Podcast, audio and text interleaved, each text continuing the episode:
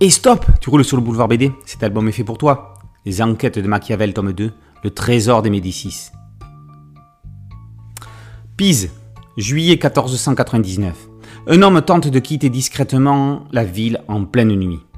Surpris par des sentinelles, il réussit néanmoins à rejoindre, blessé, le camp des Florentins, assiégeant la ville. Avant de mourir, il murmure au commissaire Ridolfo les résultats de sa mission d'espionnage. Ainsi débute la chasse d'un hypothétique trésor dans Florence, le cœur du magnifique. En 1478, Laurent de Médicis échappe de peu à un attentat orchestré par la famille Pazzi. Sa vengeance est terrible et il fait pendre les conjurés au balcon du palais. Leurs cadavres resteront là, à la vue de tous, durant plusieurs semaines.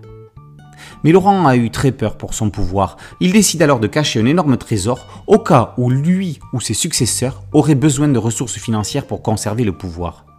Où l'a-t-il caché? Seul indice laissé à ses proches, le trésor serait tout contre son cœur. Laurent meurt en gardant son secret et les Médicis perdent le contrôle de Florence. Quant au trésor, il devient une légende. Un ragot pour enfants.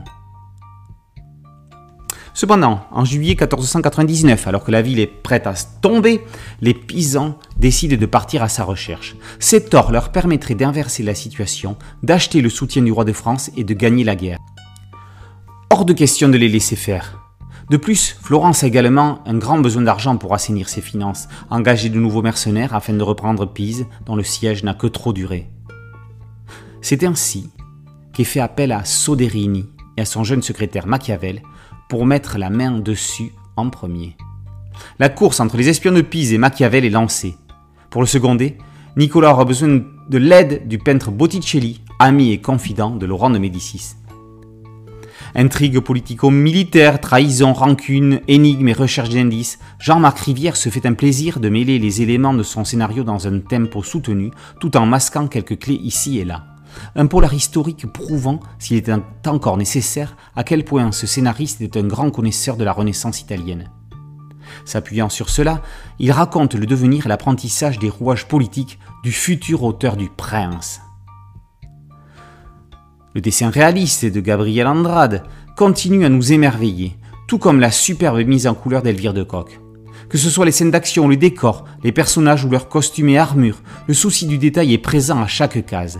Et que dire des panoramas, des scènes de bataille ou tout simplement de Florence, ses monuments, ses palais et leurs intérieurs, époustouflant de réalisme.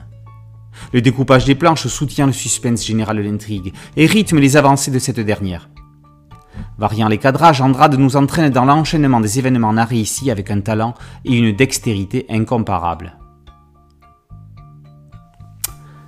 Les enquêtes de Machiavel, tome 2, Le Trésor des Médicis, par Rivière et Andrade, est paru aux éditions Glénat.